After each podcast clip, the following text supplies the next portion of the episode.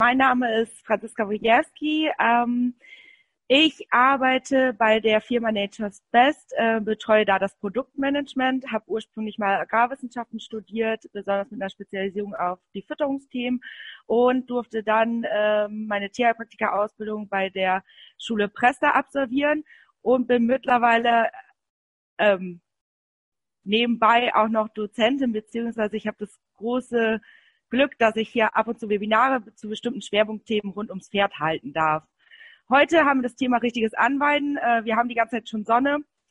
Das Gras wächst. Die meisten Pferde stehen aber Gott sei Dank noch nicht auf der Weide. Da sage ich auch noch was im Laufe des Webinars heute, warum Gott sei Dank. Ähm, ich handhabe das am aller, allerliebsten während ähm, unserer Webinare, dass ihr mich einfach unterbrecht an der Stelle, wo ihr eine Frage habt. Wenn ich auf die Frage später sowieso noch komme, dann stelle ich die einmal zurück. Ansonsten beantworten wir die eben genau an der Stelle und ähm, fühlt genau. euch frei, auch Anmerkungen zu machen, auf jeden Fall. Genau, und wer nicht sprechen kann, möchte, will, wie auch immer, kann die einfach in den Chat stellen, die Frage, und wenn es dann gerade passt, werde ich Franzi dann unterbrechen und ähm, ja, die Frage dann stellen. Super, gut. Dann, ich glaube, die Technik funktioniert bei allen, soweit wir das gerade mitbekommen haben. Ähm, wer, wo die Technik nicht funktioniert, eben kurz in den Chat schreiben. Dann hilft Katja euch gerne weiter. Dann starten wir jetzt mal mit dem Thema richtiges Anweiden. Also ursprünglich sind unsere Pferde ja ähm, Steppentiere und diese Steppentiere halten wir jetzt großenteils im Sommer auf der Weide oder ganzjährig im Offenstall.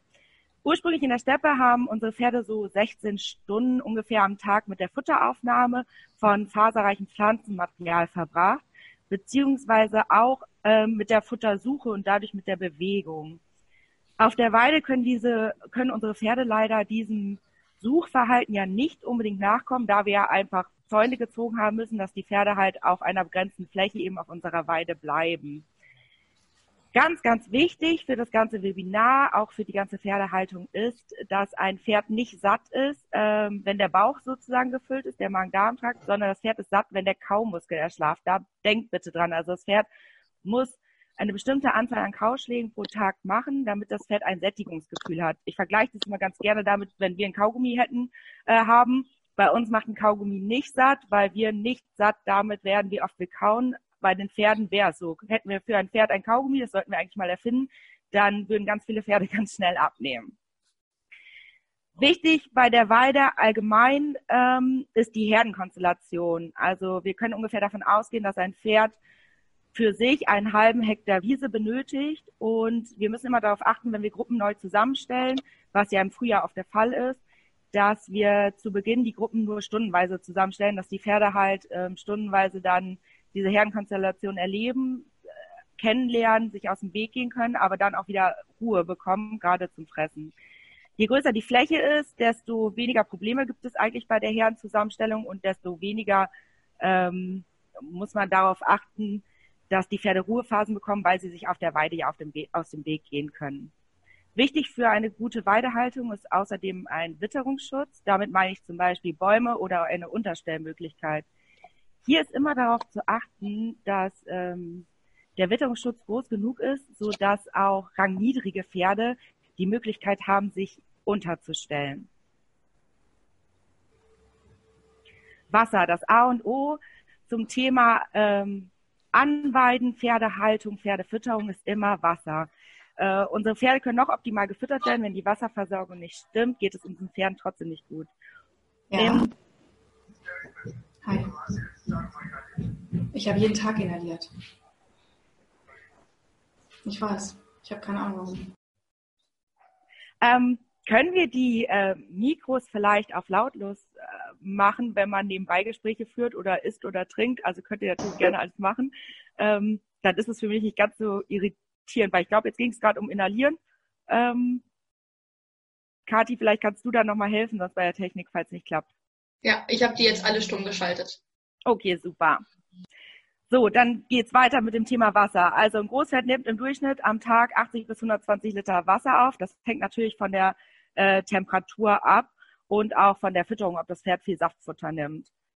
Wichtig ist, dass wir den Pferden immer sauberes und frisches Trinkwasser anbieten. Das können wir zum Beispiel durch eine Selbsttränke verwirklichen. Diese muss aber eine genügende Durchlaufgeschwindigkeit haben. Wenn das Wasser zu langsam fließt, dann bleiben die Pferde nicht lang genug vor der Tränke, auch wenn sie dann noch Durst haben oder eigentlich mehr trinken würden, ähm, nehmen die dann nicht die gewünschte Menge auf. Ich warne immer alle vor den schwarzen Maurerbottichen. Ich sehe die äh, sehr oft immer noch äh, in der Praxis auf Wiesen stehen. Es ist leider so, wenn diese schwarzen Maurerbottiche in der Sonne stehen, bilden sich Algen oder sie geben zum Teil auch ähm, Stoffe, die nicht lebensmittelecht sind, in das Wasser ab und was unsere Pferde einfach belastet beziehungsweise die Leber schädigen kann. Da wäre es gut, wenn man darauf achtet, dass man Trinkgefäße nimmt, die eben keine Stoffe abgeben oder die lebensmittelecht sind. Badewannen können da eine Alternative sein. Hier muss aber gewährleistet werden, dass ähm, die regelmäßig gesäubert werden und das Wasser regelmäßig gewechselt wird. Ein ganz großer ähm, Zwiespalt oft ist, ähm, wenn die Pferde selbst auf der Wiese haben, ist es natürlich auch sehr wichtig, dass die Pferde, die eine Fressbremse zum Beispiel aufhaben oder ein Fressregulator wird ja auch oft genannt, dass die eben auch die Möglichkeit haben müssen zu trinken. Entweder muss die ähm, Vorrichtung der Selbsttränke so groß sein, dass das Pferd trotz der Fressbremse damit trinken kann, oder es müssen eben für diese Pferde zusätzliche Trinkgefäße aufgestellt werden. Ein weiterer sehr wichtiger Aspekt in der ähm, Weidehaltung, bei, ähm, auch beim Anweiden, ist die richtige Einzäunung. Pferde sind sehr freiheitsliebend. Ähm, wir wissen alle, dass das Gras auf der anderen Seite grundsätzlich besser schmeckt oder die Herde auf der anderen Seite viel, viel toller ist als die eigene. Und deswegen müssen wir da ein paar Vorkehrungen treffen. Stacheldraht ist in Deutschland verboten. Also wer das sieht, äh, das ist immer noch ein Tierschutzaspekt, der ist in Deutschland verboten. Und man sollte auf den Wiesen keine Engstellen einzäunen, also keine engen Gänge oder Ecken, wo ranghohe Pferde, zum Beispiel rangniedrige Pferde reintreiben können, in der Ecke festsitzen, festsetzen können. Da steigt einfach das Verletzungsrisiko unheimlich. Ich habe hier einen Link eingeblendet. Das sind die Leitlinien zur ähm, Beurteilung der Pferdehaltung in Deutschland unter Tierschutzgesetzpunkten. Wen das interessiert, wie man Pferde einzäunt oder wie viel Fläche ähm, ein Pferd braucht, kann sich dort nochmal Informationen holen und die Leitlinien runterladen. Gehen wir nun einmal auf das Thema Pferdeweide an sich ein. Ähm, wichtig ist hier die Bodenbeschaffenheit, die sollte grundsätzlich trocken sein, so dass jedes Pferd die Möglichkeit hat, sich auf eine Trockenstelle abzulegen, auch die rangniedrigen Pferde. Ähm, hierbei ist es okay, wenn einige Stellen an der Wiese feucht oder matschiger sind. Das kann sogar manchen Pferden, die zum Beispiel Hufverletzungen haben oder ein bisschen wärmere Huf haben, sich freiwillig in den Matsch stellen, helfen. Aber grundsätzlich mm, müssen die Hauptgänge natürlich trocken sein, dass die Pferde aneinander vorbeilaufen können, ohne auszurutschen oder wenn sie ausweichen müssen einem ranghohen Tier, auch hier keine Verletzungsgefahr ist. Sandige Flächen zum Ablegen sind auf Wiesen zum Teil vorhanden, zum Teil auch nicht. Pferde bevorzugen oft sandige Flächen, alleine auch deswegen, weil sie sich zum Beispiel wälzen und der Sand einen natürlichen Hautschutz bildet. Die unterschiedlichen ähm, Pflanzen, die unsere Pferde auf der Wiese vorfinden sollten, sollten möglichst breit gestreut sein, also verschiedene Kräuter und verschiedene Gräserarten, weil umso nahrhafter ähm, ist einfach unser Futterangebot, umso breiter das Nahrungsspektrum ist. Was wir uns hier zunutze machen können, ist, dass unterschiedliche Pflanzen unterschiedliche Standorte bevorzugen. Also haben wir eine Weide, wo eine Ecke immer nass ist, ähm, können wir dort andere Pflanzen beherbergen als zum Beispiel in Schattenplätzen oder an Sonnenplätzen. Es gibt auch mittlerweile immer mehr Offenställe oder ähm, Weidehaltung oder große Aktivställe, die auch Kräuterbeete anpflanzen, gezielt um Pferde nochmal mit Kräutern zu versorgen. Hier aufpassen, dass die Pferde die Pflanze nicht bis unten verbeißen können, sonst hat diese Pflanze keine Chance mehr nachzuwachsen. Pferde fressen allgemein das Gras nicht gleichmäßig ab. Es gibt immer Stellen, die schnell abgefressen werden und es gibt immer Stellen, die nicht so schnell abgefressen werden. Jetzt einmal zu den verschiedenen Formen der Pferdeweide. Es gibt Standweiden, Portionsweiden und Umtriebsweiden. Wer das noch nicht gehört hat, unter Standweiden verstehen wir allgemein, dass ähm, die gesamte Fläche den Pferden einfach zur Verfügung steht und die Pferde diese gesamte Fläche abgrasen bzw. nutzen können. Portionsweiden ist, dass immer ein bestimmter Bereich der Weide dem Pferd zur Verfügung steht und das Pferd ähm, immer wieder zum Beispiel ein bisschen mehr Weide dazu bekommt und einen abgefressenen Teil weggenommen bekommt. Umtriebsweiden sind ähnlich von Portionsweiden. Ähm, wenn ein Teil komplett leer gefressen wird, werden sie umgetrieben auf ein noch grünes Stück und ähm, das abgefressene wird komplett gesperrt. Wichtig, wenn ihr über die Weiden geht, vor dem Anweiden, ist ähm, die Suche nach Giftpflanzen oder die Überlegung, welche Pflanzen wachsen eigentlich auf meiner Weide. Das gilt für die gesamte Weidesaison, aber natürlich auch eben fürs Anweiden. Es gibt in Deutschland circa 450 Giftpflanzen. Leider steigt diese Anzahl stetig. Ähm, das kommt durch verschiedene Blumenliebhaber oder Wildausarten. Meistens haben Giftpflanzen einen bitteren Geschmack und einen speziellen Geruch, sodass die Pferde die eigentlich ganz gut erkennen können.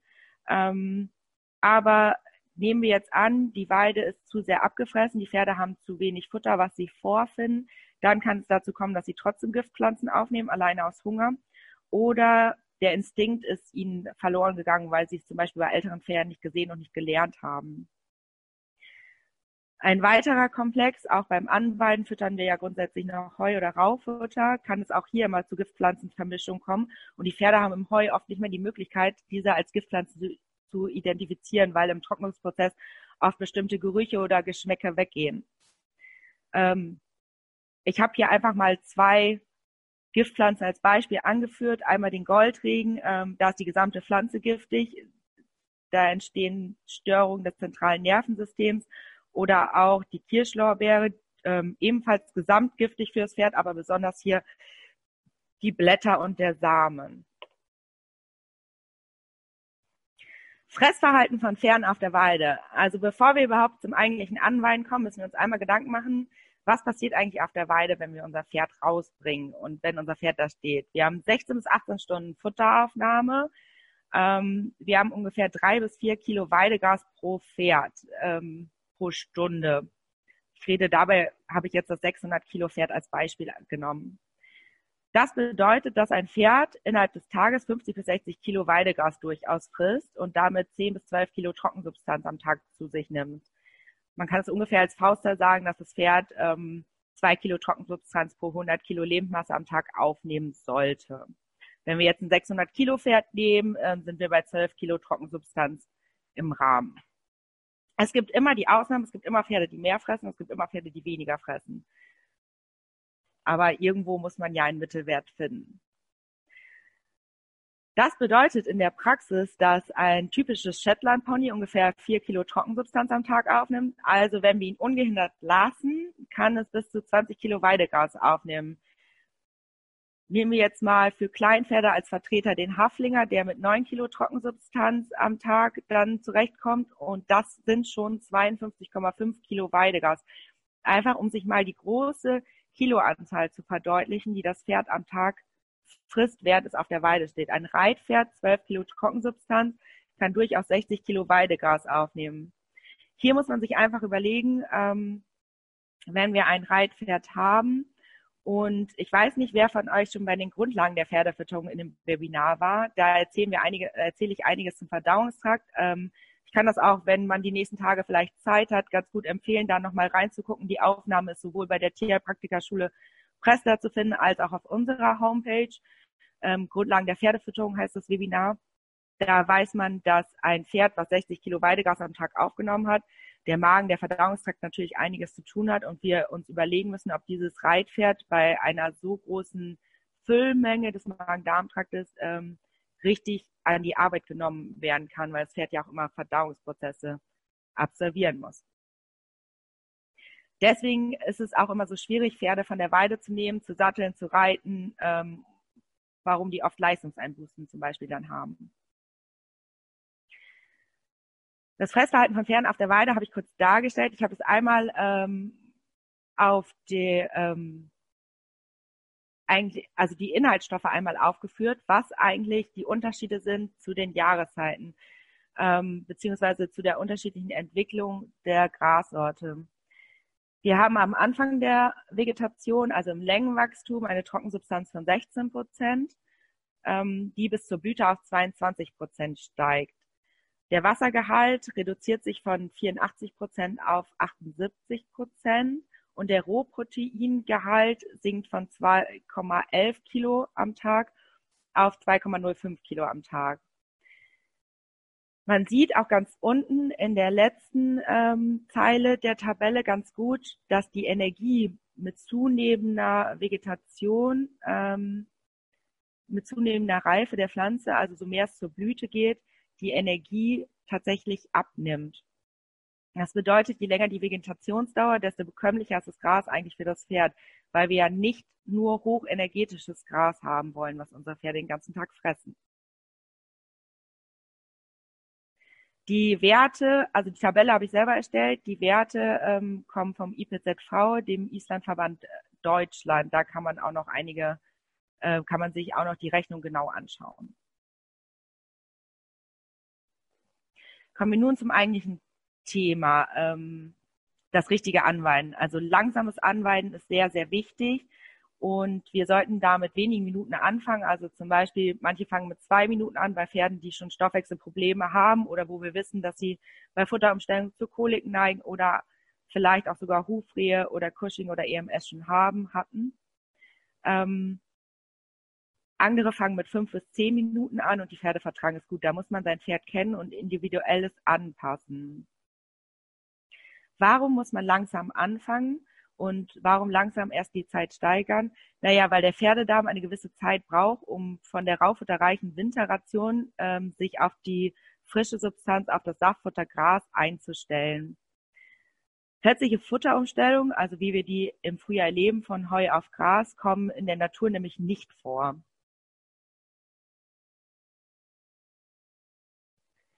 Pferde sollten vor dem Weidegang mit Raufutter gefüttert werden und nicht mit Kraftfutter beziehungsweise auf keinen Fall mit nur Kraftfutter.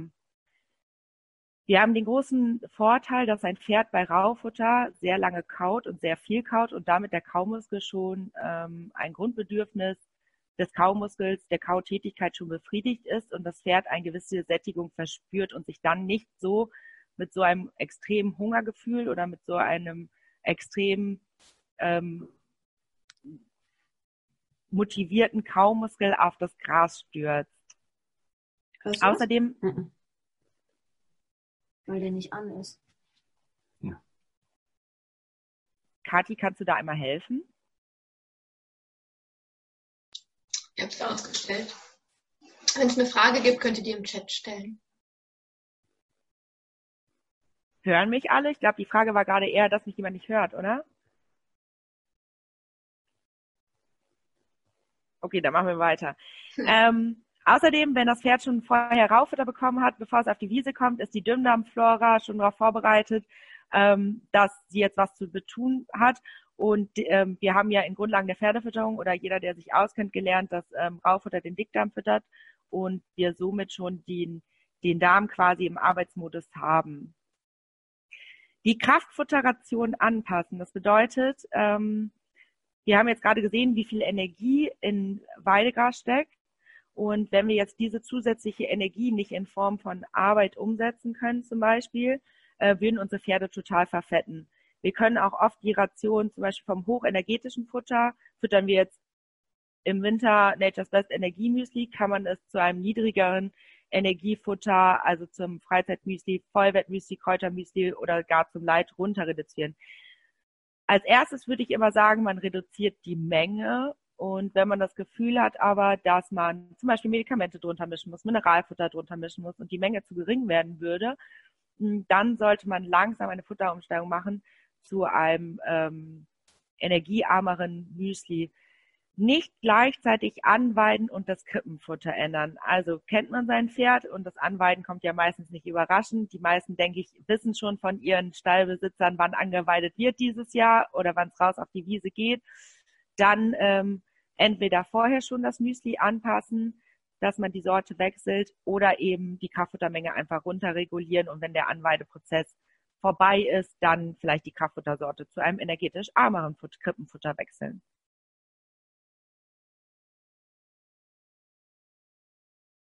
Das Wetter. Das Wetter ist der größte Faktor mit beim oder einer der größten Faktoren mit beim Anweiden. Ähm, sobald das Gras Stress hat, sind die Bedingungen zum Anweiden leider nicht optimal. Ich habe noch, darf ich ganz kurz? Ja, Eine Frage, äh, die hat sich auf die Folie davor noch bezogen. Ich habe die, glaube ich, Mhm. nicht so schnell gesehen. Ob man auch gleichzeitig das Raufutter reduzieren soll. nee, also im Anweideprozess auf keinen Fall eigentlich, weil wir damit garantieren, dass der äh, Kaumuskel gefördert wird und die Pferde nicht so viel frisches Gras aufnehmen. Außerdem stabilisiert das auch den Verdauungstrakt, also die Dickdarmflora, so dass wir ähm, ähm, Verdauungsschwierigkeiten wie Kotwasser gut mit einer guten Raufutterversorgung reduzieren können.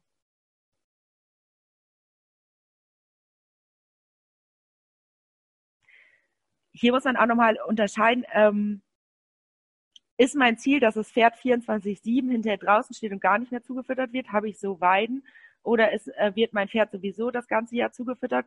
Mein Pferd kommt sowieso nur über Tag raus. Es gibt ja total verschiedene Weideformen, warum wir ein Pferd anweiden müssen. Aber grundsätzlich im ganzen Anweideprozess ist eine gute Raufutterversorgung sehr wichtig, um die Darmflora stabil zu halten. Dann machen wir weiter mit dem Wetter, wenn es jetzt passt. Also, wir wollen beim Wetter einen hohen Fructangehalt vermeiden im Gras. Wann haben wir einen hohen Fructangehalt? Wir haben einen extrem hohen Fructangehalt bei kaltem Wetter, also so unter 10 Grad oder Frost und dann richtig Sonne. Diese Temperaturen haben wir ja öfter im Winter. Jetzt gerade ist es so grenzgängig, je nachdem, wo man gerade in Deutschland ist. Bei uns im Münsterland ist es jetzt immer so 8, 9 Grad über Tag. Die Sonne knallt richtig. Das ist schon grenzgängig. Ähm, die Fruktangehalte werden jetzt äh, schon hoch sein. Ähm, ein hoher Fruktangehalt haben wir bei kaltem Wetter unter 10 Grad, frostbedeckter Himmel, weil hier auch immer noch kein Wachstum stattfinden kann, weil die Temperatur zu kalt ist. Ähm, wir haben auch einen sehr hohen Fruktangehalt, wenn wir im Sommer richtig Hitze haben, sonniges Wetter und fehlende Feuchtigkeit, ähm, weil durch die fehlende Feuchtigkeit wieder kein Wachstum generiert werden kann. Einen mittleren Fruktangehalt haben wir bei warmem Wetter. Es ist sonnig, aber ausreichend feucht. Also die Pflanze kann einen gewissen Wachstum generieren. Ein geringer Fruktangehalt und damit das perfekte Anweidewetter ist eigentlich ein warmes Wetter mit bedecktem Himmel oder sogar Regen, weil die Pflanze dann sehr schön wachsen kann.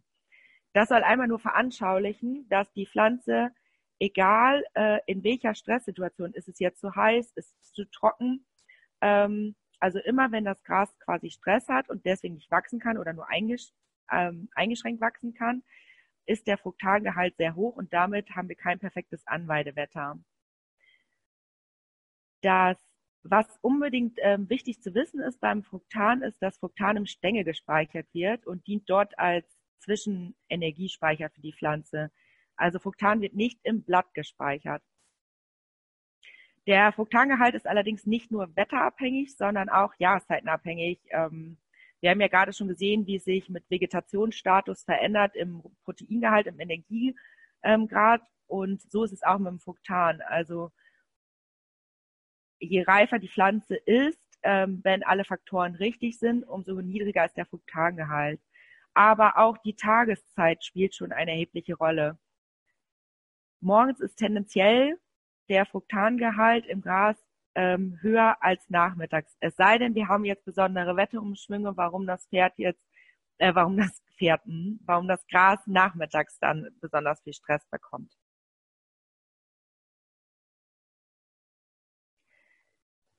Jetzt kommen wir zur richtigen Weide. Hm. Die richtige Weide äh, sollte keine kurze Weide sein, ähm, weil hier der Fruktangehalt höher im Verhältnis zu der Menge, die das Pferd aufnehmen kann, ähm, also prozentual gesehen ähm, höher ist als bei langem Gras. Da bei einer kurzen Weide wenig Blattmaterial da ist und viel Stängel und im Stängel eben der Fruktan, das Fruktan sitzt.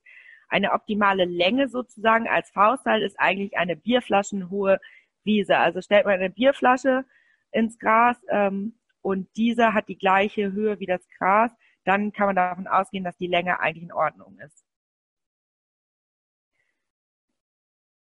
Weil der Fruktangehalt im Blatt geringer ist als im Stängel, ähm, nimmt das Pferd also beim hohen, ähm, beim hohen Aufwuchs ja viel mehr Blatt auf in Relation zum Stängel und dadurch haben wir zwar vielleicht die gleiche Kiloanzahl des Pferdes, wie auf einer kurzen Wiese, das Pferd frisst, aber einen geringeren Fruktangehalt. Weiden bei langer Trockenheit, ähm, da denken wir oft, dass die ziemlich energiearm aussehen. Da vertun wir uns aber, weil haben wir so wie in den letzten zwei Jahren im Sommer zum Teil sehr kurz verbissene Wiesen, die schon bräunlich sind, kann eben dort auch kein Wachstum generiert werden. Und das Gras ist sehr gestresst und lagert das Fruktan, was er hat, im Stängel ein. Und somit fressen unsere Pferde das. Ein begrenzender Faktor, warum eine Wiese sehr hohe Fruktangehalte haben kann und warum eine Wiese zum Beispiel sehr gestresst sein kann, ist auch, wenn auf Düngung ganz verzichtet wird. Düngung im Frühjahr vereinfacht äh, für die Pflanze das Pflanzenwachstum und reduziert somit auch Stress für die Pflanze. Ein besseres Wachstum bedeutet ja im Umkehrschluss weniger Fruktan, wenn die anderen. Natürlich ist es immer eine Kombination aus vielen Faktoren. Um die richtige Weide für unsere Pferde zu haben, sollten wir auf fruktanarme Gräser setzen, ähm, wie zum Beispiel Knollgraus, Rotschwingel und das Wiesenlischgras. Fruktanreichen Gräser wie Wiesenschwingel oder deutsches Weidegras sollte, wenn möglich, vermieden werden. Also gerade bei der Nachsaat darauf achten. Aber es gibt ja mittlerweile genug Hersteller, ähm, die extra Pferdeweiden haben, da einmal auf die Zusammensetzung gucken, ob sie einmal zum Standort natürlich passt, ähm, wo die Weide ist und dann auch darauf achten, was wir für Grassorten da vor uns finden. Jetzt habe ich die ganze Zeit von Fruktanen gesprochen, aber ich habe noch gar nicht erzählt, was eigentlich Fruktane sind. Fructane sind wasserlösliche Oligo- oder Polysaccharide, ähm, die in einigen Pflanzen die Stärke als ähm, Speicher von Kohlenhydraten ersetzen oder eben ergänzen. Fructan dient als Energiespeicher und das kann bei einer Pflanze bis zu 90 Prozent der Energie ausmachen und dann sind quasi nur noch bis zu 10 Prozent der gespeicherten Energie äh, befinden sich in Form von Stärke.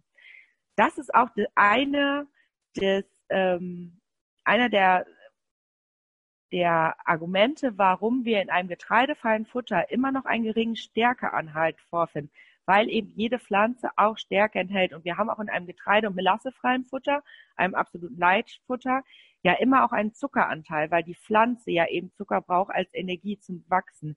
Also es wird niemals ein Futter geben, was getreidefrei, melassefrei, Zucker und stärkefrei ist. Ähm, wenn es dieses Futter gibt, ist es wahrscheinlich ein leerer Sack und man muss ähm, so tun, als ob man was füttert. Was passiert eigentlich im Darm bei unseren Pferden, wenn Fructane aufgenommen werden? Fructane werden im vorderen Verdauungsschnitt im Dünndarm ähm, sehr schlecht verwertet. Und wenn unsere Pferde jetzt sehr, sehr viele äh, Fructane aufgenommen haben, dann gelangen sie in großen Mengen in den Dickdarm. Die Darmflora im Dickdarm ist überhaupt auf diese hohe Zuckermenge gar nicht vorbereitet und kann damit auch die gar nicht verarbeiten.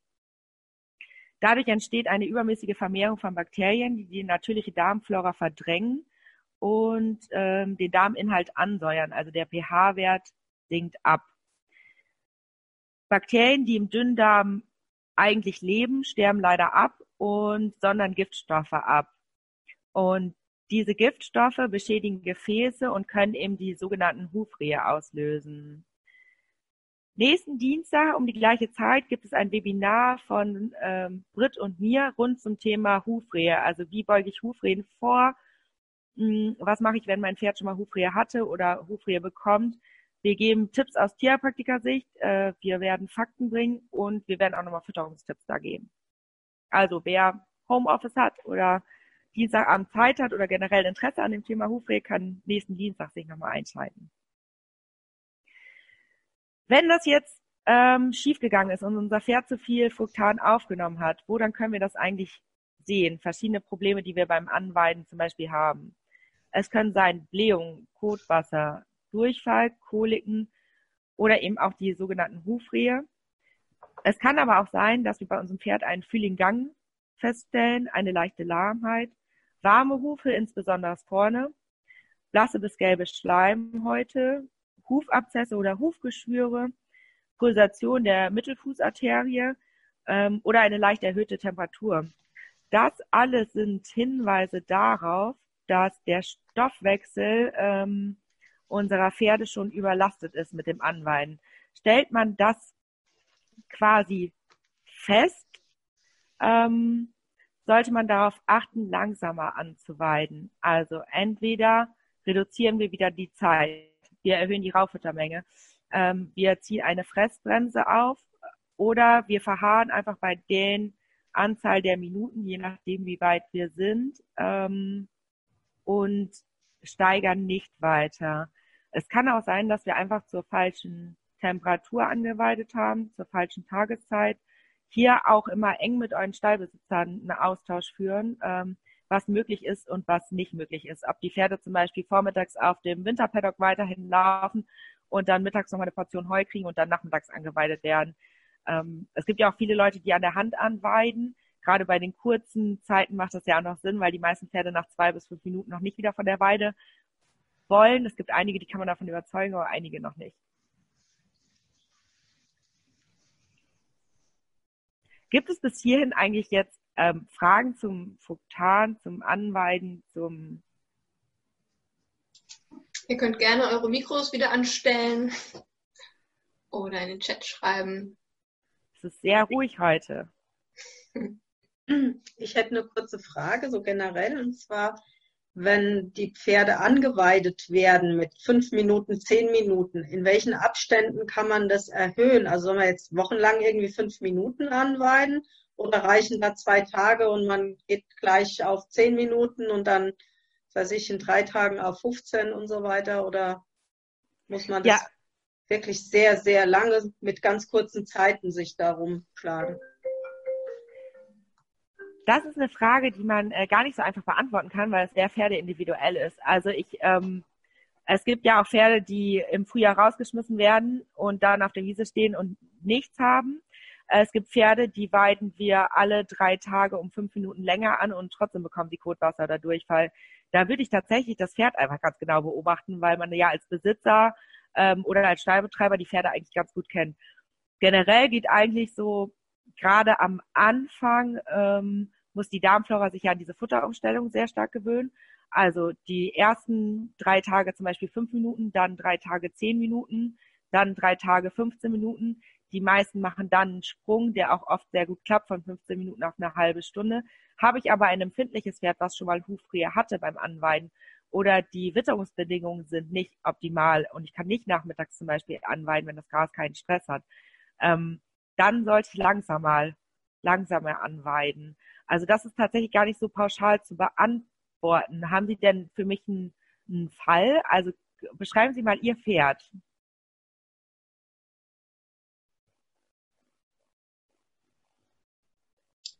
Brigitte, dein Mikrofon ist aus.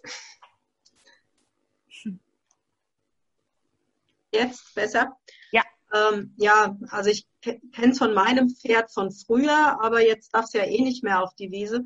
Aber so grundsätzlich ähm, habe hab ich immer mal Diskussionen mit anderen Pferdebesitzern, ähm, die sehr krass voneinander abweichen. Also die eine Truppe sagt, ja, irgendwie die Anweidezeit beginnt im Februar und geht bis Ende Mai, weil sie jeden Tag irgendwie mal zwei Minuten das wochenlang, dann fünf Minuten, also so eine ganz langgezogene Geschichte. Dann die andere Fraktion äh, sagt, ach, babalabab, ich fange an irgendwann jetzt Ende März. Innerhalb von einer Woche ist mein Pferd angeweidet und geht dann für eine Stunde schon komplett auf die Wiese. Und wenn es dann Kotwasser hat, ach, auch wieder vorbei. So.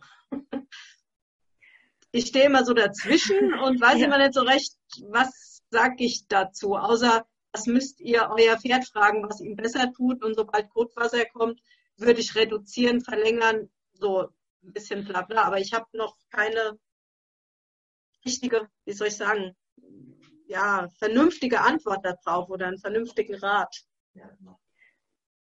Ja. ich glaube, weil, also das, was wir gerade besprochen haben, das sagt ja schon, wie schwierig es eigentlich ja. ist. Ne? Also ähm, wenn wir im Februar anfangen anzuweiden und wir haben es nachts deutlich unter 10 Grad und das, ähm, es friert nachts und wir weiden morgens an, kann das sehr, sehr kontra produktiv sein.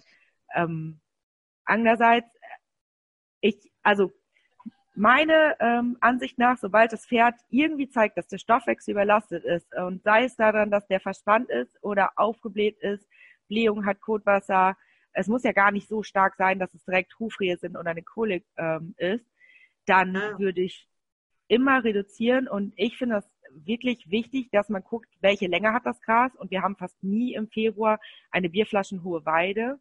Ähm, Ja. Also davon würde ich es tatsächlich abmachen. Ich finde zum Beispiel Anweiden auf einer kurzen Weide viel risikoreicher, als wenn ich fünf Minuten länger auf einer hohen Weide anweide. Hm. Ja, ist auch so meine Rede immer gewesen. Ich habe mich einmal dazu hinreisen lassen, äh, zu sagen, im Februar hat ein Pferd auf der Koppel nichts zu suchen. Ja, Ja, also zumindest, ich kenne auch Leute, die haben ihre Pferde äh, zwölf Monate im Jahr auf der Wiese. Also die, Die kommen überhaupt nicht in den Stall und überleben das komischerweise. Ja, Ausnahme. Aber so grundsätzlich, wenn ich Winterquartier habe, wo er nur Gras, also getrocknetes Gras, Heu bekommt, dann gehe ich nicht im Februar bei Sonnenschein und plus ein Grad oder Minusgraden sogar ähm, gezielt hin und lasse den fressen. Also würde Nee, ich genau. persönlich jetzt nie machen und das war auch immer so meine Position, wo ich sage, ihr könnt ja machen, was ihr wollt, aber das ist für mich ein No-Go, egal ob Pferd gesund ist oder nicht. Ja, damit habe ich mich halt auch schon mal in die Brennnesseln gesetzt. aber ich meine, das ist ja, also rund ums Pferd, äh, die meisten Themen sind ja sowieso sehr von Pferd zu Pferd verschieden. Äh, wenn man ein Pferd das ganze Jahr auf der Wiese hat und man füttert es im Winter mit Heu zu, ähm, ist natürlich die Futterumstellung ja nicht so groß wie unsere Pferde, die im Winter gar kein Gras bekommen und dann auf einmal Gras bekommen. Das, also da hat man diesen Anweideprozess, ähm, den einige Pferde dadurch besser vertragen, ja schon etwas abgeschwächter, als wenn unsere Pferde jetzt im Winter nur Stroh und Heu bekommen. Da muss man, Ja, wobei halt dieses Wintergras, also auf der sogenannten Winterkoppel, ja eh nicht im Wachstum ist und deswegen halt dieses gestresste Gras ist. Also diese zwei Krümel, die sie sich da suchen, ist sicherlich weniger vorteilhaft, als wenn ich einfach mal drei Monate später auf 15 Zentimeter oder 20 Zentimeter hohes Gras die rausschicke. genau, und hier kommt es ja auch wieder darauf an, wie gut ist unsere Rauffutterversorgung, ne? Also wie sehr Ja. ist das Pferd darauf angewiesen, die paar Grashalme, die es findet, zu fressen, oder hat das Pferd einfach die Möglichkeit, das Kaubedürfnis anderweitig zu stillen? Ähm, Hm. Das müssen wir natürlich hier ja genau in Augenschein Da nehmen. kann man, kann man vielleicht als Faustregel sich so merken, das gesunde junge Pferd, also vermeintlich gesunde junge Pferd, braucht eine etwas kürzere Anweidezeit als vielleicht jetzt schon ein vorerkranktes Pferd oder ja, etwas empfindlicheres Pferd. Ich tue mir jetzt Also- tatsächlich mit diesen Aussagen ähm, schwierig, weil es wird oft Ja, ich, äh, also ich, gedacht, ich habe mal so einen konkreten Fall. Ich habe eine Bekannte, die hat ein Pferd, das ist fünf Jahre alt, das ist eigentlich topfit. Das hat noch nie was gehabt, außer mal eine Impfung. So. Die geht mit dem raus, wenn die Sonne scheint. Also meistens ist es so, also letztes Jahr war es erst im April, so Ende April, ist die mit dem raus, hat den jeden Tag fünf Minuten länger grasen lassen, war nach einer Woche fertig und hat ihn dann vier Stunden auf die Koppel gestellt. So. Gut, Wenn das- macht mit dem Pferd hat jetzt so offensichtlich erstmal keine Probleme gezeigt, ist halt noch jung. Eine andere, die weidet drei Monate an und das Pferd packt immer noch nicht. Ja, nur dieses Pferd ist halt auch älter, EMS, Cushing, Koliker im Winter, vom Nixtun Koliken kriegen und vom viel Rennen auch Koliken kriegen, von Leuten, die im Stall sind und es noch nicht kennt, kriegen wir eine Kolik. Also so ein, so ein Hippelchen halt. Ja, Und da denke ich halt schon mal so grob pauschal kann man sagen, je empfindlicher das Pferd, desto länger die Anweidesaison oder der Anweideprozess und je gesünder das Pferd von Grund auf ist, desto kürzer kann die vielleicht sein. Ja, ich würde es nicht vom Alter abhängig machen. Ich würde es äh, vom Gesundheitsstatus ähm, abhängig machen und natürlich von der Erfahrung, wie empfindlich das Pferd ist. Also auch ein gesundes Pferd kann ja empfindlich sein beim Anweideprozess. Wenn der Stoffwechsel nicht vorbelastet ist, also keine Stoffwechselerkrankung vorliegt, wozu ja Hufrehe, EMS, Cushing einfach Mhm. zählt, ähm, dann kann der Stoffwechsel wahrscheinlich mehr abpuffern, weil er ja an sich im Gleichgewicht ist. Hat das Pferd im Winter ähm, ohne Anweideprozess schon Kotwasser oder Blähung aufgrund einer schlechten Heuqualität, nicht vertragenes Krippenfutter, Stress, ähm, was auch immer, äh, auch immer Tränken, Trinkwasserqualität kontrollieren, ähm, wird dieses Pferd natürlich viel, viel mehr Probleme, weil die Darmflora ja schon im Winter gestört ist, wird das Pferd viel, viel mehr Probleme Mhm. beim Anweideprozess natürlich bekommen, als ein Pferd, was im Winter schon richtig gut dasteht, einfach gar keine Beschwerden hat, kerngesund ist, ähm, und sich dann aufs Frühjahrs, Frühjahr freut und Frühjahrsgefühle entwickelt. Man kann auch ähm, bei vielen Pferden tatsächlich, also aus der ähm, Erfahrung jetzt gerade ähm, in der Praxis kann man sagen, dass viele Pferde, die richtig Probleme haben, durch den Fellwechsel zu kommen, oft auch Probleme tatsächlich beim Anweiden bekommen, weil ähm, der Fellwechsel ja auch ein großer Stoffwechselprozess ist oder eine große Stoffwechselbelastung ist, äh, die oft ja zum Teil noch parallel zum, zum Anweiden einfach stattfindet. Und wenn der Stoffwechsel damit schon überlastet ist, ist natürlich jede weitere Irritation schwierig. Also ich, ähm, ich verstehe ja immer, dass wir alle unsere Pferde früh im Jahr auf die Wiese bringen wollen. Das macht ja auch einfach Spaß zu sehen, wenn sie dann losrennen und spielen und äh, fressen und wieder spielen. Nichtsdestotrotz ist ein späteres Anweiden immer gut. Also immer sinnvoll. Das, ja, das ähm, es gibt ja mal, also es gibt ja manche Stelle, wo immer am ersten Vierten angeweidet wird, immer. Egal welche Vegetation vorliegt, egal wie das Wetter ist.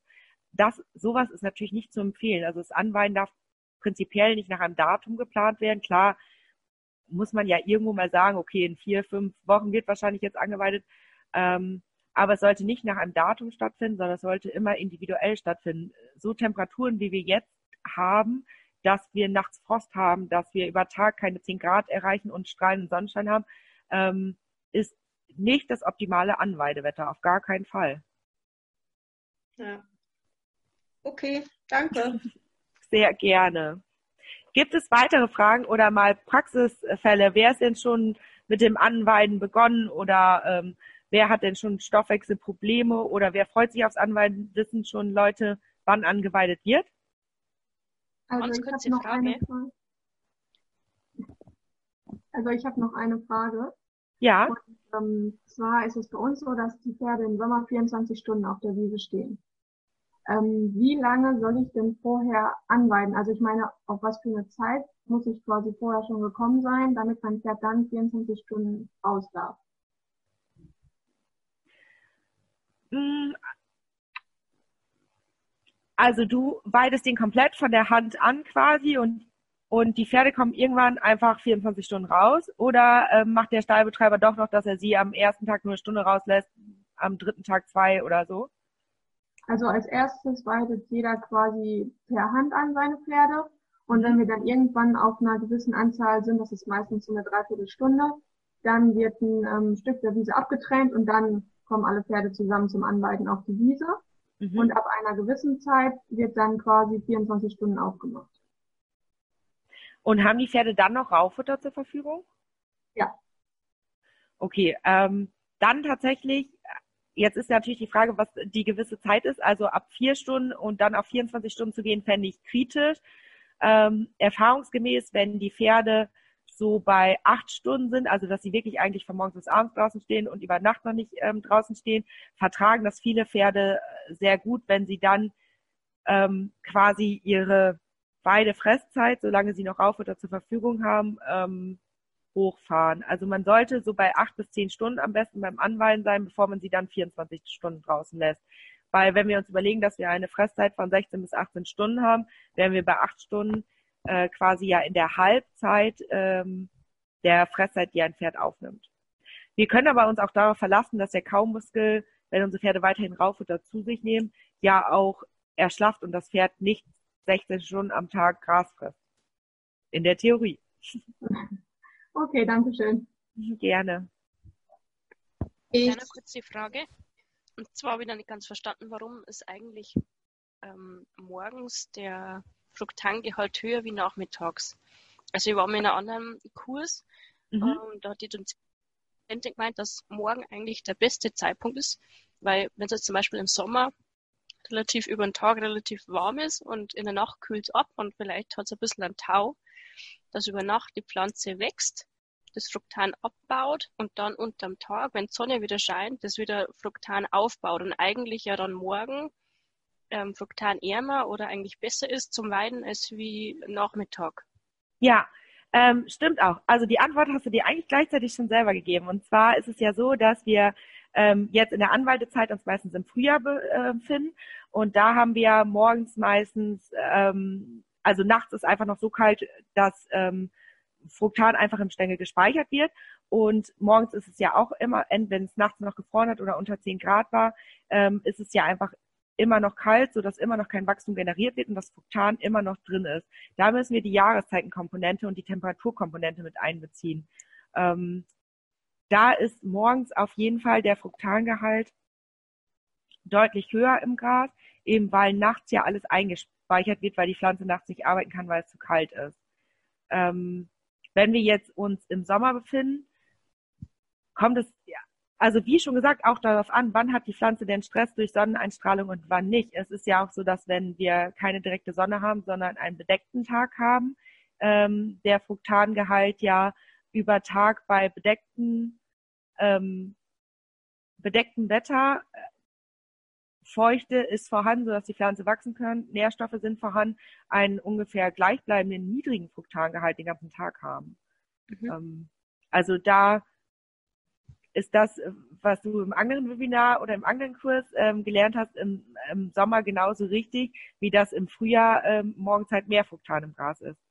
Das meinte ich mit, diesen, mit mhm. diesem Zusammenspiel der ganzen einzelnen Komponenten. Okay, ja, also muss man auf die Jahreszeiten ein bisschen achten. Mhm. Weil dann generell stimmt dann die Aussage schon, dass man sagt, ähm, wenn die Mähzeit ist von den Bauern, ähm, mhm. dass da günstiger ist, wenn der Bauer am Morgen mäht. Also wenn es in der Nacht schon relativ warm war, wenn jetzt der irgendwie ähm, Mai, Juni das erste Mal mäht und da ist über Nacht schon relativ warm, dann ist es eigentlich günstiger, er mäht gleich am Morgen. Weil die Zeit, wann die mähen, ist ja immer dann, wenn das Wetter schön ist. Ja. Und dann wäre ja Nachmittag eher ungünstig, weil dann mäht man ja hohen Fruktanwert ab und dann hat man hier zuckerhaltiges Heu. Okay, es kommt darauf an, in welchem Vegetations ähm, äh, die Pflanze gerade ist. Und ähm, es kommt natürlich auch darauf an, ähm, wie viel Sonneneinstrahlung gerade an dem Standort ist, wo der Bauer mäht. Also das kann man ja so generell gar nicht sagen, dass es dann im Frühjahr besser ist, weil zum Beispiel, wenn Tau auf der Wiese liegt, ähm, hat die Pflanze ja auch kein Wachstum generiert und dann sollte man zum Beispiel auch nicht mähen. Mhm. Weil dann ist der Fruktangehalt auch wieder hoch. Also mit diesen generellen Aussagen tatsächlich ja. immer im Mai im Früh, äh, morgens mähen, ähm, das ist tatsächlich gerade für dieses Fruktan-Thema zu einfach. Dazu ist es mhm. ähm, zu variabel. Okay, na gut, aber verstanden, Dankeschön. Gerne. Ich habe noch im Chat eine Frage von Nina. Macht es trotz vorsichtigem Anweiten Sinn, Futterzusätze wie zum Beispiel Zeolit zu geben, um die Darmflora stabil zu halten? Wenn man weiß, dass das Pferd immer wieder Probleme beim Anweiden hat oder generell bei einer Futterumstellung, ähm, kann das durchaus Sinn machen, die Darmflora zu unterstützen. Ähm, wir haben ja sowieso 80 Prozent des Immunsystems im Darm sitzen und wir sollten immer gucken, dass der Darm unserer Pferde gesund ist. Und weil wir ja zum Beispiel aus dem Fellwechsel ja auch kommen, die Anweidezeit, ähm, haben unsere Pferde ja eh eine Immunsystem, Stoffwechselbelastung. Deswegen würde ich nicht ähm, gegen so Produkte sprechen. Ähm, sie sind aber nicht unbedingt für jedes Pferd notwendig. Aber ich denke, dass wir einige Pferde auf jeden Fall durch eine Unterstützung mit Produkten ähm, unterstützen können, indem wir eben die Darmflora stabilisieren und den Darmbakterien, die natürlich in der Darmflora leben oder die Darmflora ja bilden, dass wir denen quasi eine optimale Überlebenschance bieten.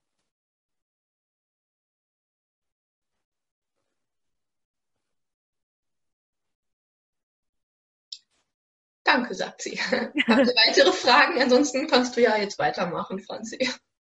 Genau, weil die letzte Frage war eigentlich der perfekte ähm, Übergang dazu, ähm, dass ich auch kurz auf ähm, Produkte eingehen wollte. Ähm, und zwar, wenn wir jetzt zum Beispiel ein Zucker- und Stärke reduziertes Futter füttern möchten, was bei uns zum Beispiel das Leitmüsli wäre, haben wir hier immer noch einen Zuckergehalt von 10,92 Prozent oder einen Stärkegehalt von 4,2 Prozent, ähm, obwohl es komplett getreide- und melassefrei ist. Wir haben in dieser Rezeptur aber Pektine und das ist genau die Frage gerade von Nina. Ähm, diese Pektine unterstützen eben die Darmflora und genau deswegen macht es dann Sinn, vielleicht so ein Futter eher zu füttern, ähm, als ein Futter, was zusätzlich noch viel Stärke und Zucker enthält und dann die Darmflora bzw. unsere Darmbakterien zusätzlich noch in Schwierigkeiten bringt. beim Anweiden bitte, bitte, bitte äh, denkt an die Spurenelementversorgung. Das ist bei uns das Aktiv und Fit Kompakt.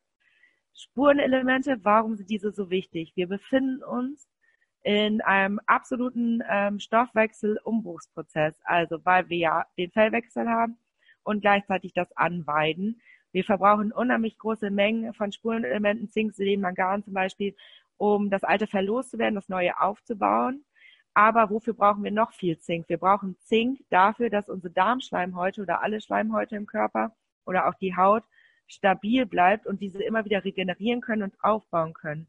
Und sterben uns tatsächlich ein paar Gefäße ab, wie ich das vorhin bei der Übersäuerung des Dickdarms dargestellt habe, ähm, entstehen ja Gefäßschäden und um damit unser Körper oder damit der Körper der Pferde ähm, dies schnell wieder regulieren kann, ist es eben sehr, sehr wertvoll, unsere Pferde mit ähm, Spurenelementen und Mineralstoffen auf der Wiese weiterhin zu versorgen. Das Aktiv und Fit enthält weiterhin stoffwechselanregende Kräuter. Der einzige Nachteil an diesem Produkt ist eigentlich, ähm, dass es nicht aus der Hand zu füttern ist. Wir hätten, es gibt aber auch genug Alternativen auf dem Markt, ähm, wo man Pferde, die zum Beispiel eher zu Übergewicht neigen und einfach mit Raufutter und Wiese sehr, sehr gut aussehen, die nur Mineralien brauchen, womit wir Pferde quasi aus der Hand mit Mineralien versorgen. Das wäre bei uns das Mineral Fit. Das ist eine Leckerliform. Die Pferde fressen sehr, sehr gerne. Und es ist ja sowieso wichtig, eine tägliche Tierkontrolle auf der Wiese zu machen. Also auch wenn unsere Pferde 24 Stunden sieben rausstehen oder ähm, junge Pferde auf der Wiese einfach sich noch austoben, ähm, ist das eine gute Möglichkeit, gezielt jedes Pferd mit Mineralien zu versorgen, ohne ähm, Risiken einzugehen, dass gerade Zink, Selen, Mangan ähm, oder auch Vitamine oder Mineralien unterversorgt werden. Das Mineralfit oder eben die ähm, vorgestellten Produkte können natürlich das ganze Jahr gefüttert werden, nicht nur im Anweideprozess, aber besonders im Anweideprozess unterstützen sie. Die Frage von Nina gerade zur Darmstabilisation. Ähm, habe ich mit dem Beispielprodukt Hefe Plus aufgegriffen. Ähm, wir hatten ja ähm, in verschiedenen Webinaren auch schon mal das Thema, wie unterstütze ich den Darm, wie stabilisiere ich die Darmflora. Und das mache ich ja eben mit Hefeprodukten ähm, oder mit, ähm, mit verschiedenen ähm, Kräutermischungen, äh, wie zum Beispiel saponinhaltige Kräuter, ähm, Sapo, zu Deutsch Seife, die eben den sauren pH-Wert ein bisschen auffängt und damit verhindert, dass der pH-Wert total absinkt, ähm, dadurch Darmbakterien absterben und wir in eine Hufrehe rutschen. Also es gibt schon verschiedene Produkte, die bei stoffwechselerkrankten Pferden Sinn machen zu füttern, damit eben ähm, ja ein Stoffwechselproblem oder verschiedene ähm, Darmflora-Probleme erst gar nicht auftreten. Ich, bist du damit fertig? Sonst hätte ich noch zwei Fragen. Ja, Möchte ich jetzt selber. Nicht, genau. Also, Sandra Nummer eins hat gefragt, macht Mariendistel auch Sinn? Jetzt weiß ich nicht mehr, in welchem Zusammenhang das war. Das waren ein paar Folien vorher, aber ich wollte dich jetzt nicht unterbrechen. Ach, darfst du doch immer, Kathi. Ähm, Mach noch mal einen zurück. Ah, im Zusammenhang mit äh, Zeolit, schreibt sie gerade. Dankeschön. Im Zusammenhang mit Zeolit. Hm. Also Mariendistel macht ja deswegen immer Sinn, weil der Silimaringehalt natürlich den Leberstoffwechsel anregt und damit den Entgiftungsprozess des Pferdes. Also wir regen mit Mariendistel ja quasi die Leber an. Ähm, und ähm, die Leber hat ja immer einen Einfluss, also wenn die Leber dafür sorgt, dass Giftstoffe aus der Leber aus dem Organismus raustransportiert werden, geht, gehen diese Giftstoffe ja in Ausscheidungsorgane, sei es jetzt den Darm oder die Niere, und müssen darüber raus aus dem Körper. Also wenn wir die Darmflora unterstützen, plus die Leber, macht das immer doppelten Sinn. Und die Leber ist natürlich total ausgelaucht von unserem Fellwechsel. Von daher macht es auf jeden Fall Sinn. Ähm, wir haben im Winter ja auch oft leider trotz ähm, guter Heuqualitäten immer noch eine Schimmel- oder Staubbelastung vermehrt im Stall. Also ein Frühjahrsputz im Organismus unserer Pferde mit Mariendiesel macht ähm, nicht nur während des Anweidens, sondern vor allem auch vorher eigentlich schon Sinn. Also ich glaube, ich würde eher dazu tendieren, jetzt zu empfehlen, dass wir Mariendistel vor dem Fellwechsel füttern, damit die ähm, Leber und der Stoffwechsel quasi in der Höchstleistungsperformance ist, wenn es zum Fellwechsel geht und zum Anweiden. Okay. Ähm, und dann Sandra Nummer zwei fragt, wie ist es, wenn ein Pferd Kotwasserprobleme im Winter hat und mit der Weide hört es schlagartig auf? Ähm, dann ist irgendwas meistens im Fütterungsmanagement im Winter nicht, ähm, nicht für das Pferd optimal. Das heißt jetzt nicht, dass die Heuqualität schlecht sein muss oder ähm, dass das Pferd per se keine Heulage verträgt, obwohl viele Pferde ja auf Heulage mit ähm, Kotwasser zum Beispiel reagieren. Es kann auch sein, dass das Pferd einfach zu viel Stress im Winter bei der Futteraufnahme hat, sei es jetzt. Können Sie das nochmal wiederholen? Ich habe es gerade nicht verstanden. Ich glaube, das war keine Frage. Ach so, okay. Ähm, genau, wenn es zu viel Stress hat. Also sei es zum Beispiel, dass der Boxennachbar äh, blöd ist. Manche Pferde reagieren damit ja auf Kotwasser.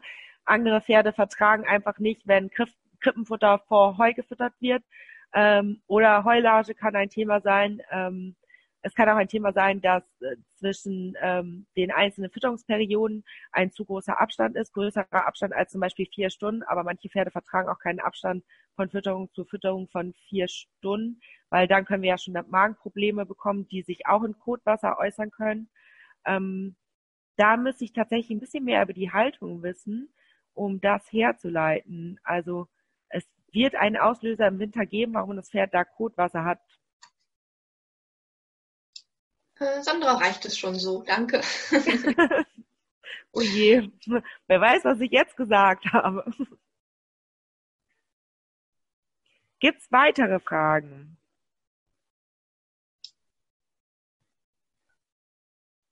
Ihr dürft gerne die Mikros anstellen oder in den Chat schreiben. Wir können einen Augenblick warten. Ansonsten grätsche ich dann einfach dazwischen. Wenn noch eine Frage im Chat kommt, dann mach doch einfach ruhig weiter. Ja, wir sind nämlich heute, äh, weil es so ruhig war, äh, unheimlich äh, schnell durchgesaust. Ähm, zusammenfassend ähm, von meiner Seite. Also, was sind die wichtigsten Faktoren beim richtigen Anweiden? Die Weide düngen, okay, das haben die meisten nicht in der Hand. Äh, das hat der Stallbesitzer in der Hand, aber ruhig mal den Stallbesitzer vielleicht einfach fragen, ob er schon einen Plan zur Düngung hat. Fruktanarme Sorten, spät anweiden, das haben wir ja oft schon mit in der Hand. Langsames Anweiden, das haben wir auch mit in der Hand, uns einfach Zeit dafür zu nehmen, das zu machen. Und langsames Steigern. Hier hatten wir die Diskussion, was langsames Steigern ist, das haben wir, glaube ich, schon geklärt. Ähm, nach kalten Nächten den Stallbesitzer oder auch selber, wenn man es in der Hand hat, die Pferde nicht morgens rausstellen, sondern vielleicht erst mittags. Eine Überweidung der Wiese vermeiden gegen Ende des Sommers oder gegen Herbst, weil dann das Gras zu sehr Stress kriegt. Ähm, bei stoffwechselempfindlichen Pferden oder Pferden, die zu Hufregen neigen, Weidezeit begrenzen oder eben eine Fressbremse oder einen Fressregulator aufziehen merke ich, dass mein Pferd als einziges aus der Herde, warum auch immer, bei einer Weidezeit, ähm, der ganze Stall ist jetzt bei acht Stunden, Probleme bekommt. Mein Pferd soll aber bei diesen acht Stunden weiterhin raus. Dann sollte man drüber nachdenken, ob man dem Pferd nicht eine Fressbremse, einen Fressregulator anzieht, der natürlich optimal scheuert, nicht zu eng an den Nüstern ist, ähm, nicht zu hart ist und ähm, auch einen gewissen Tragekomfort hat, dass er nirgendwo an den Ohren scheuert oder so nicht zu groß ist, dass das Pferd den nicht abstreift. Also Fressregulator, Fressbremse ist gar nicht so einfach, aber wenn man sich da ein bisschen durchfriemelt, findet man schon den passenden, weil auch die Kopfform der Pferde und der Einfallsreichtum unserer Pferde unbegrenzt natürlich ist. Es gibt ja auch verschiedene Fressbremsen dann. Ähm, es gibt einmal die normalen Fressbremsen, dann gibt es Fressbremsen, in die man noch extra Diätplatten zum Beispiel einlegen kann, damit das Pferd noch weniger frisst. Hier einfach genau gucken, immer darauf achten, dass das Pferd eine genug Nüsternfreiheit hat, also dass es auch, wenn es mit den Angeln spielt oder über die Wiese rennt, genug Luft bekommt. Und ganz, ganz wichtig, natürlich auch dieses Pferd soll ausreichend Wasser trinken können. Ähm, und jetzt passt es gar nicht mehr zum Thema Anweiden. Beim Abweiden im Herbst, sobald die Nächte kälter werden, stoffwechselempfindliche Pferde von den Wiesen runterholen. Und auch das Abweiden, das findet oft schlagartig statt, ähm, sollte doch peu à peu stattfinden, genauso wie das Anweiden, vielleicht nicht in so kleinen Schritten, aber damit die Darmflora sich hier auch auf das ähm, Raufutter reichere äh, Futterungsangebot einfach einstellen kann. Dann äh, hat die Nina eine Frage, ob du Saat, einen Saatgutlieferanten empfehlen kannst und was du zur Düngung empfiehlst. Ähm, Düngung tatsächlich, ähm, also da gibt es einfach Leute, die da viel, viel tiefer im Thema sind als ich, ähm, muss ich einfach eingestehen. Ich würde immer gucken, entweder beim Landhändler nachfragen oder äh, beim Reifeismarkt nachfragen. Wenn man das Gefühl hat, das ist mir nicht tiefgründig genug, ich will noch mehr Informationen haben, dann ähm, gibt es ja große Agrarkonzerne wie zum Beispiel die Agravis, ähm, die äh, viele Fachleute haben, die sich mit nichts anderem beschäftigen. Und ich würde die Leute wirklich anschreiben, anrufen. Die haben fast alle Service-Hotline. Es gibt ja auch eine ähm, zum Beispiel eine Derby-Pferdeweide-Mischung. Ähm, da würde ich immer gucken, dass ich da tatsächlich einen Fachmann anspreche, weil es ja auch immer darauf ankommt, was habe ich für einen Standort, was habe ich für eine Witterung, ähm, wo liegt die Weide, wie war die letzten, also wie war die Versorgung der Weide der letzten Jahre auch mit der Düngung und so. Also man kann ja, das ist ja abhängig, wie viel Nährstoffe wurde quasi dem Boden entzogen. Ähm, was gebe ich dem Boden drauf? da ist man ja auch an die Düngeverordnung zum Teil ähm, gehalten. Genau. Habt ihr weitere Fragen? Wir haben jetzt richtig viel Zeit. Ja, wir sind eine halbe Stunde zu früh, ne? Also ich hätte dann nochmal eine Frage. Ja. Und zwar, ähm, könnt ihr mich noch hören? Ja, kann ich. Okay, ich rede jetzt einfach mal. ähm, und zwar stehen unsere Pferde ja 24 Stunden auf der Wiese und haben nebenbei aber immer auch 24 Stunden Heu zur Verfügung. Jetzt haben unsere Stallbesitzer überlegt, ähm, auf Stroh umzustellen. Ich mal fragen, was ihr da so zu sagt von Heu auf Stroh umzustellen? Ja, genau. Okay. Ähm, kommt auf den Aufwuchs der Wiese an. Also äh, in der Praxis funktioniert es sehr gut, dass man bei viel Aufwuchs auf der Wiese, wenn das Pferd viel frisches Weidegras als Saftfutter aufnimmt, ähm, Stroh zum Knabbern nimmt. Haben wir jetzt aber zu wenig Aufwuchs auf der Wiese und das Pferd frisst aus Hunger ähm, um das Kaubedürfnis zu befriedigen. Zu viel Stroh kann es natürlich zu Verstopfungskoliken kommen.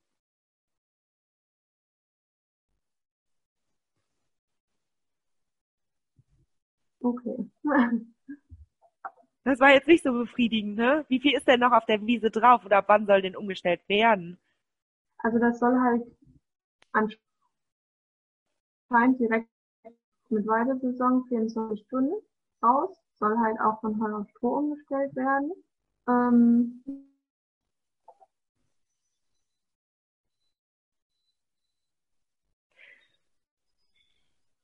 ähm,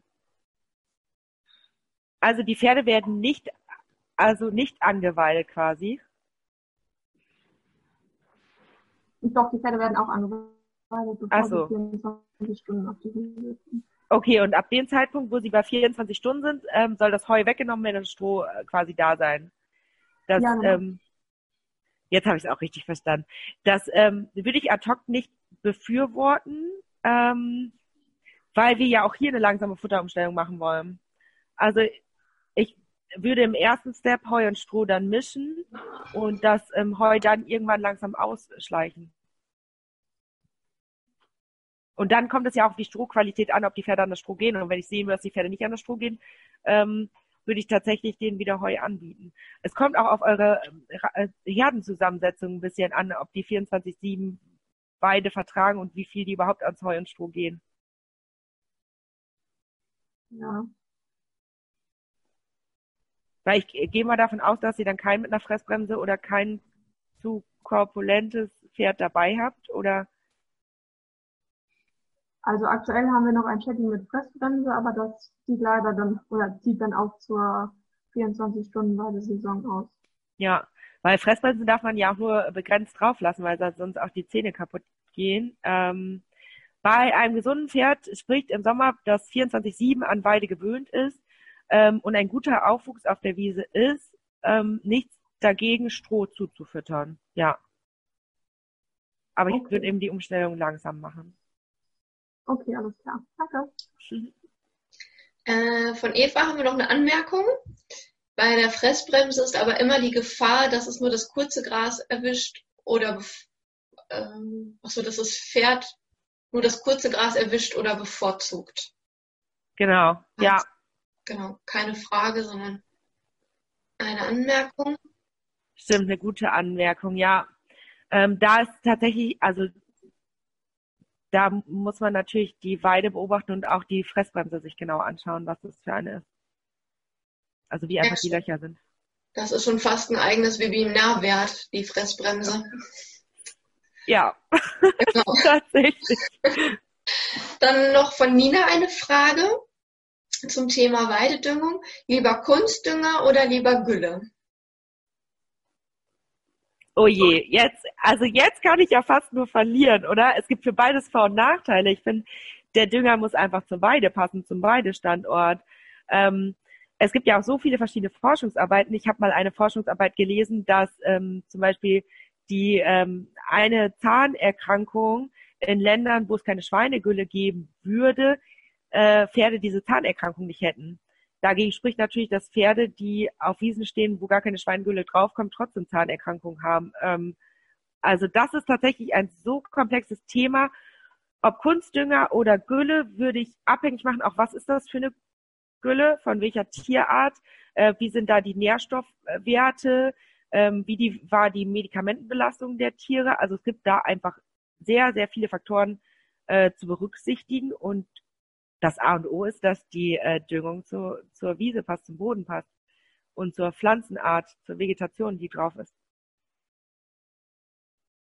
Aber ich bin auch kein Düngerexperte, ehrlich gesagt. Sie sagt trotzdem Danke. genau. Aber jetzt würde mein, äh, mein Professor an der Uni, der versucht hat, äh, mir was von der Düngung beizubringen, der wird jetzt die Haare über den Kopf zusammenschlagen und sagen, nee, also. Genau. Falls euch noch Fragen einfallen, könnt ihr die gerne ähm, eben schreiben. Aber ich kann vielleicht noch mal ganz kurz was, was organisatorisches sagen. Ich habe mir jetzt tatsächlich nicht gemerkt, wer alles äh, hier online ist. Es, es, ist auch schon jemand rausgegangen. Wer aber ein Zertifikat, eine Teilnahmebestätigung von heute Abend haben möchte, ähm, kann sich gerne bei mir melden. Also bei info@thppresta.de dann äh, schicke ich die gerne raus. Ihr könnt mir auch eine, eine WhatsApp schicken. Die, die äh, Kontaktdaten findet ihr sonst auch alle bei uns auf der, auf der Homepage. Genau, ist ja für manche auch ganz, ganz schön, wenn man davon ähm, ja, eine Bestätigung bekommt. Genau, dass man mal weiß, was man so alles gemacht hat. Also ja, genau. Noch eine kleine Anmerkung zum Thema Düngung, einfach nur so als Info und zwar von einer Tierärztin, die ein Reha-Zentrum für Wohlstandserkrankungen beim Pferd hat. Die hat mir mal erzählt, ähm, also sicherlich gibt es den perfekten Dünger, wenn man alles ähm, berücksichtigt. Das, wie gesagt, sie sagte auch, sehr ein ganz großes Feld. Aber ähm, wenn man ja so als Einstaller gar keinen Einfluss drauf hat, ob der Hofbetreiber düngt oder nicht düngt und mit Wasser düngt oder nichts düngt, sagt sie, ähm, ist es immer besser, irgendwie zu düngen, als gar nicht zu düngen. Mhm. Also kurzes Beispiel, mein Einstaller, der düngt mit dem Pferdemist und dem Kuhmist, der am Hof anfällt. Das hatte ich ihr dann halt auch erzählt und sie sagte, naja, besser wie nix, optimal wäre es aber nicht. Ja, weil, wie gesagt, du hast ja auch schon gesagt, man muss ganz viel berücksichtigen. Aber sie sagte dann halt besser der Pferdemist aufs, auf die Wiese gesprutzelt als gar nichts. Jetzt im Hinblick auf Fruktan und so. Ja. ja, kann man ja gut nachvollziehen, die Aussage, ne? Finde Ja. Ich, äh, macht Sinn. Ja, nur mal so als allgemeine Info. Ja. Finde ich interessant. Also ist auch eine gute Aussage einfach, die sollte man sich merken. Ja. Ähm, Oder wir machen noch mal ein Webinar zu dem Thema. Zum Düngung, oh ja, Ja. da äh, schalte ich mich dann aber auch als Zuhörer zu. Ehrlich Wir suchen gesagt. uns jemanden, der eins machen kann. Ja. Ähm, ja. Also ich kann wohl das Angebot machen, dass ich mich nochmal mit, also ich kenne ja ein paar Leute, ähm, die ein paar Leute kennen und so weiter, wie das so ist. Mhm. Ähm, wer Interesse tatsächlich an einer Düngeberatung hat oder so, schreibt mir eine E-Mail, ich suche euch einen Kontakt raus. Das ähm, Ja. können wir so machen. Das kann ich euch als Angebot machen. Super, danke. Oder du organisierst uns jemanden, der hier nochmal ein Webinar hält zu dem Thema. Ja, das weiß ich natürlich nicht, ob ich da jemand überredet kriege ähm, oder also ob meine Kontakte dazu ausreichen, so viel Einfluss zu nehmen. Ähm, aber also auf jeden Fall äh, kann ich einen Ansprechpartner herausfinden, ja. Das kriegen wir hin. Da bekommen wir jemanden hin. Also das Interesse ist da, wenn ich so in meinen Ja. Chat blinzel. Ja. Ähm, ja, wie gesagt, schreibt mir eine E-Mail kurz mit irgendwie einer Telefonnummer oder eine E-Mail-Adresse, die ich von euch weitergeben darf, ähm, an die Person, die ich da auserkoren werde, dass sie euch in Düngefragen beantworten, äh, bereichern darf. Machen wir so. Ja, Dann machen wir eine, eine, eine Gruppenberatung in Form, in Form eines Webinars. Ja, genau. genau, so so machen wir das. Hm, gut. Ähm, vielleicht noch eine Sache äh, für alle Leute, die sich nicht so sicher sind, wie sie ihr Pferd jetzt richtig füttern und so. Ich mache ähm, Donnerstagabend, übermorgen Abend eine Live-Futterberatung. Also das funktioniert wie das Webinar, nur dass ich quasi nichts vorbereite. Ähm, und wer einfach äh, sich mal live unterhalten will, zu Fragen zu seinem Fütterungskonzept oder es umstellen will, es verändern will, ähm, gerne dazuschalten. Könnt ihr auf unserer Homepage ist ein Link, da muss man sich auch nicht vorher anmelden, da kann man einfach ab 5 Uhr live dazukommen und dann besprechen wir mal ein paar Fütterungsfälle. Ist vielleicht für den einen oder anderen auch interessant, der eigentlich seine Fütterung im Griff hat, aber was da für Fälle besprochen werden. Und nächsten Dienstag dann das Thema Hufrehe. Da bin ich wieder dabei. Genau. Also Donnerstag ab 17 Uhr ohne Anmeldung. Der Link ist auch bei uns auf der Homepage. Und äh, danach die Woche den Dienstag die Hufrehe-Geschichte. Ist ja vielleicht auch leider ein spannendes Thema. Ja, ähm, wer will, kann aber jetzt auch noch Fragen zur Fütterung stellen. Aber wer sagt, er will sich lieber erst Gedanken machen, dann erst Gedanken machen. Ja, erst Gedanken machen, dann reden. Ja, ist ja auch schwierig. Es fallen so viele Messen aus, wo man sich sonst persönlich mit vielen Leuten sieht und so. Ähm, es ist ja jetzt dank Corona doch ein bisschen eingeschränkt. Ich hoffe, dass bei euch allen am Stall noch alles gut und harmonisch läuft. Na gut, ich darf mein Pferd gar nicht sehen zurzeit. Wo kommen Sie her? Du? Ähm, das ist aus Hessen, Nähe von Gelnhausen und das Pferd steht momentan zwischen Marburg und Kassel, Und wieso darfst du das gar nicht sehen? weil ein absolutes Besuchsverbot auf dem Hof gerade gilt. Der Hof ist angegliedert an diese Reha-Station, also es ist eine Tierklinik, eine Spezialklinik und ähm, das ist ein großes Offenstallgelände, wo sie gerade drin steht und die Tierärztin ähm, musste halt ähm, ja ziemlich umfangreiches Besuchsverbot aussprechen. Also nur die Personen dürfen kommen, wo die Pferde in Boxen stehen. Alle, die im Trail stehen, können sich selbst bewegen und werden bis aufs Weitere ja im Prinzip sich selbst überlassen. Es sei denn, es sind irgendwelche Krankheiten, die erzwingen, dass das Pferd bewegt wird, dann wird das vom dortigen Personal gemacht. Also das Personal nimmt die Pferde raus, longiert sie ab, ähm, geht spazieren bei den Pferden, wo es nötig ist. Auch Okay. ähm, die Hofbearbeitung wird vor Ort von den Leuten oben gemacht. Es darf keiner den Hof betreten, der nicht zum Personal gehört. Oh, Wahnsinn. Okay. Das ist für mich natürlich traurig, weil ich habe das erst vor vier Wochen, also am 1. März ist mein Pferd da hochgezogen und ähm, ich habe 135 Kilometer Anfahrt, habe früher mein Pferd viermal am Tag gesehen und jetzt ähm, sehe ich es gar nicht. Das ist für mich emotional gerade sehr schwierig, aber für das Pferd einfach das Beste gerade. Also man muss manchmal sein Ego halt hinten anstellen.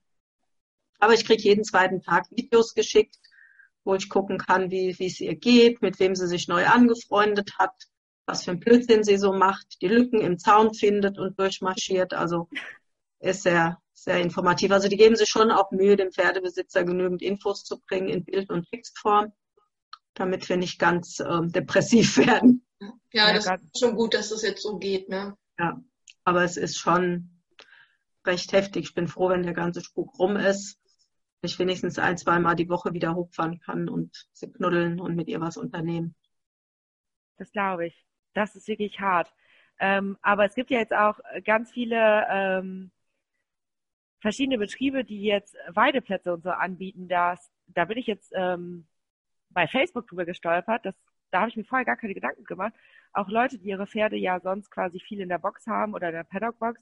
Und wenn die jetzt nicht zum Stall dürfen, wo die Pferde einfach nicht rauskommen, wo jetzt verschiedene ähm, Höfe anbieten, so Pferde zu nehmen, damit die einfach mehr Auslauf kriegen in Form von Weide oder so. Es, also es gibt ganz interessante Konzepte und wir Pferdehalter, also jetzt merkt man, finde ich, wie doll wir alle zusammenhalten ähm, und wie einfallsreich wirklich viele Leute sind, um Mhm. anderen Leuten zu helfen. Ja. Ähm, Ich sollte mal gucken, ob man jetzt schon das Pferd auf die Wiese stellen darf oder sollte. Ne? Deswegen sitzen wir ja. Ja. heute auch hier.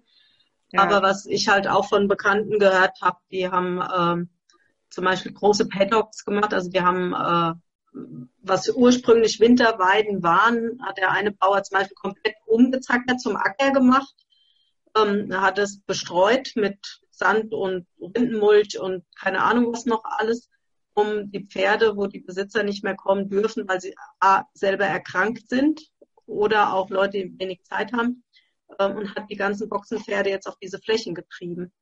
toll. Ja, Da hat er sich richtig Mühe gemacht, hat Geld in die Hand genommen und hat dann auch gesagt, naja, jetzt war er gezwungen, das zu tun. Im Hinterkopf hatte er es eh schon länger. vielleicht hatte er jetzt auch Zeit. Genau, er hat jetzt einfach auch den Zugzwang gehabt und ähm, ja, es ist halt noch nicht so ein ganz großer Stall. Also da stehen halt nur, ich glaube, 18 Pferde oder so. Ja, da kann man Ja. das machen. Anderer bekannter Stall von mir, der hat 120 Pferde. Da funktioniert es leider nicht. Der hat gar nicht so viele Flächen, um 120 Pferde ähm, auf Wiesen zu stellen. Und der hat Paddock-Haltung in Kleingruppen, was ja normalerweise sehr schön ist. Aber wenn du dein Pferd gar nicht besuchen kannst, ist der Paddock auch nicht ausreichend für die Bewegung und die Gesunderhaltung des Tieres. Ja, Ähm, ich habe ja vor, ganz am Anfang auch die Leitlinien zur deutschen Pferdehaltung Mhm. ähm, dargestellt und da ist ja auch ganz klar gesagt, dass jedes Pferd am Tag mindestens eine Stunde auf einer galoppierfähigen Fläche äh, zur freien Bewegung zur Verfügung haben muss und so. Also das tatsächlich ist das ja auch die Grundlage, warum ähm, viele Leute überhaupt noch zu ihrem Pferd trotz verschiedener ähm, Mhm. Kontaktverbote oder äh, überhaupt kommen dürfen, ne? Weil wir Ja. eben das im Tierschutzgesetz haben. ja, da gibt's ja diese Sondergenehmigungen, die man sich bei der FN halt holen kann und der Hofbetreiber das unterschreiben muss. Nur wie gesagt, äh, Sondergenehmigung ist ja ganz schön und gut, aber wenn man selber erkrankt ist und Fieber hat und im Ja. Bett bleibt, ähm, ist dem Tier jetzt ja auch nicht geholfen. Da muss man halt wirklich Leute haben, die sich dann um das Tier mitkümmern oder der Hofbetreiber sich was einfallen lässt. Ähm, ja, das ist schon ziemlich heftig gerade. Mhm. Aber der Spuk geht irgendwann vorbei. Solange müssen wir durchhalten und zusammenhalten.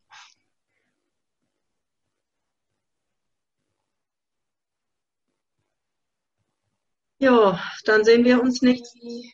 Genau, eine Frage habe ich noch im Chat. Ich kam leider nicht rechtzeitig durch mangelnde Internetverbindung rein. Gab es vor der Folie das richtige Anweiden noch andere Infofolien? Könnte man diese nochmal einblenden?